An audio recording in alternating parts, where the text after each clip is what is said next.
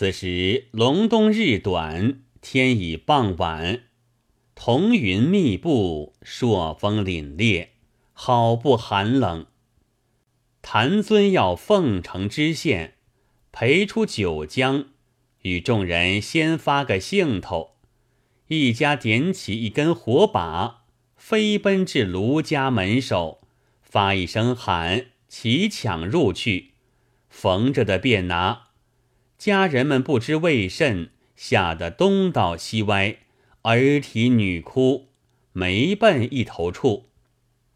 卢南娘子。正同着丫头们在房中围炉向火，忽闻得外面人声鼎沸，知道是漏了火，急叫丫鬟们观看。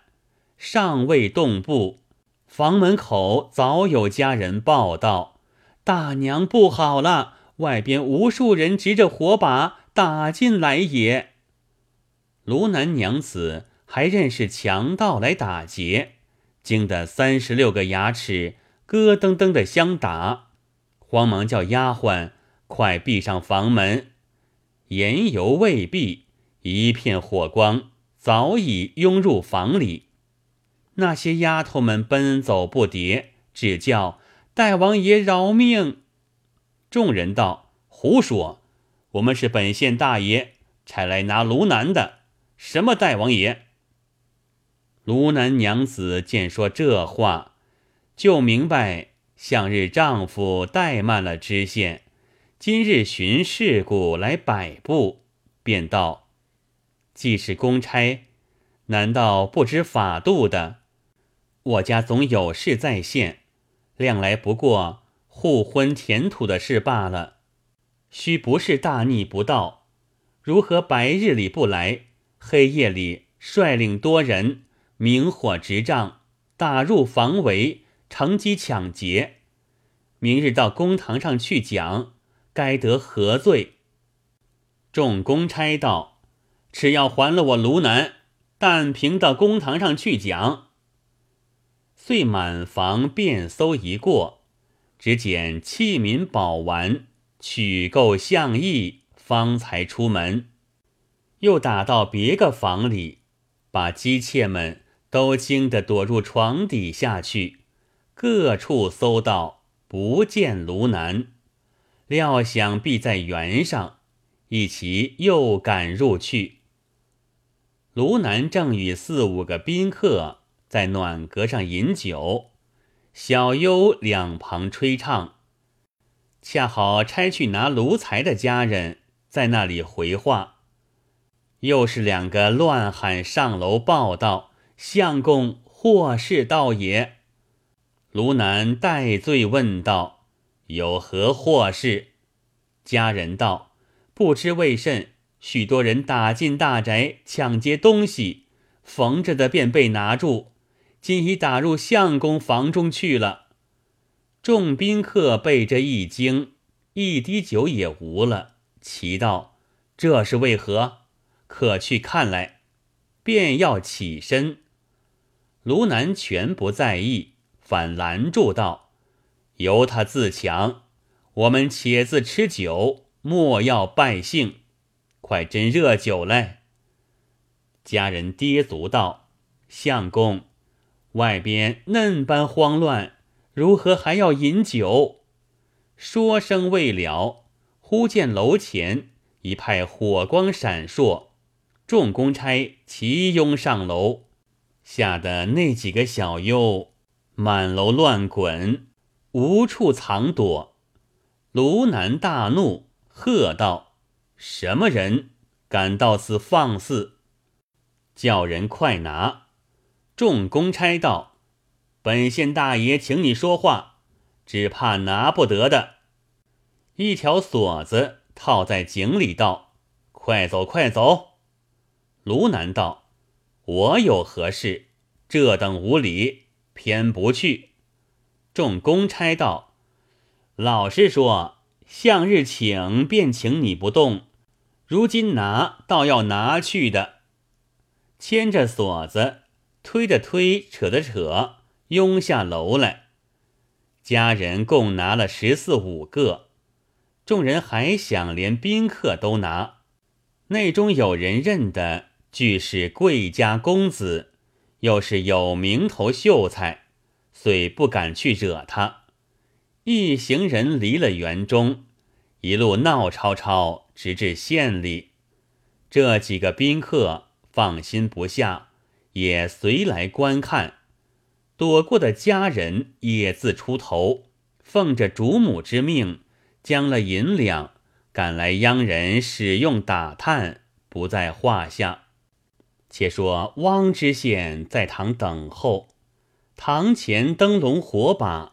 照耀浑如白昼，四下绝不闻一些人声。众公差押卢南等，直至丹池下，举目看那知县，满面杀气，分明坐下个阎罗天子。两行立足排列，也与牛头夜叉无二。家人们见了这个威势，一个个胆战心惊。众公差跑上堂禀道：“卢南一起拿到了。”将一干人带上月台，齐齐跪下。纽文金氏另跪在一边，唯有卢南挺然居中而立。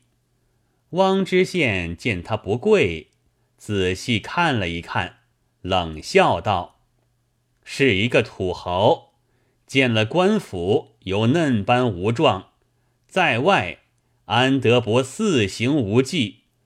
我且不与你计较，暂请到监里去坐一坐。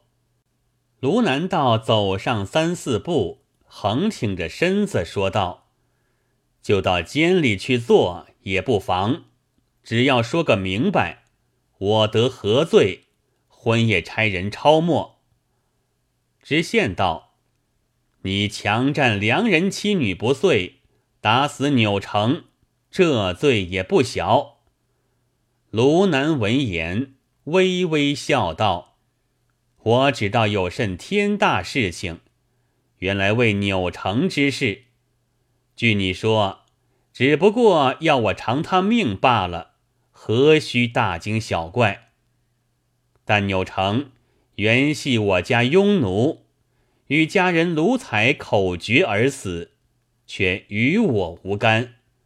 即使是我打死，亦无死罪之虑。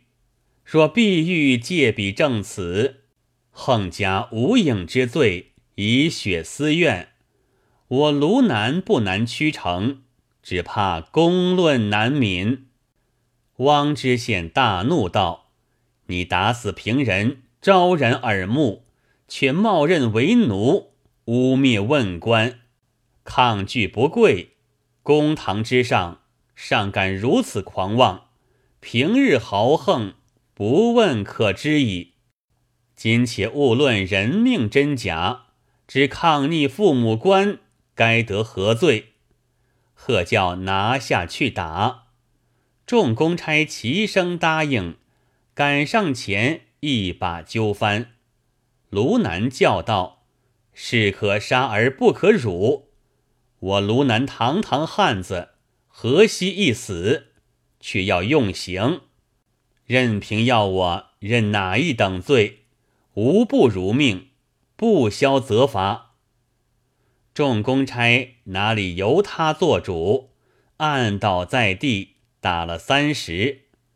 知县喝叫住了，并家人。齐发下狱中监禁，钮成失手，着地方买官成殓，发至官坛后宴。钮闻金氏、干正人等赵宝听审，卢南打得血肉淋漓，两个家人扶着，一路大笑走出仪门。这几个朋友上前相迎。家人们还恐怕来拿，远远而立，不敢近身。众友问道：“为甚事？”就道杖责。卢南道：“并无别事。汪知县公报私仇，借家人卢才的假人命，装在我名下，要加个小小死罪。众有惊骇道：“不信有此等奇冤。”内中亦有道：“不打紧，待小弟回去与家父说了，明日拉河县乡绅孝廉与县公讲明。料县公难灭公论，自然开释。”卢南道：“不消兄等费心，但凭他怎的摆布罢了。”只有一件紧事，烦到家间说一声，叫把酒多送几坛到狱中来。众友道：“如今酒也该少饮。”卢南笑道：“人生贵在适意，贫富荣辱，举身外之事，与我何有？难道因他要害我，就不饮酒了？”这是一刻也少不得的。正在那里说话，一个狱卒推着背道：“快进狱去，有话令儿再说。”那狱卒不是别人，叫做蔡贤，也是汪知县得用之人。卢南睁起眼喝道：“都可恶！我自说话，与你何干？”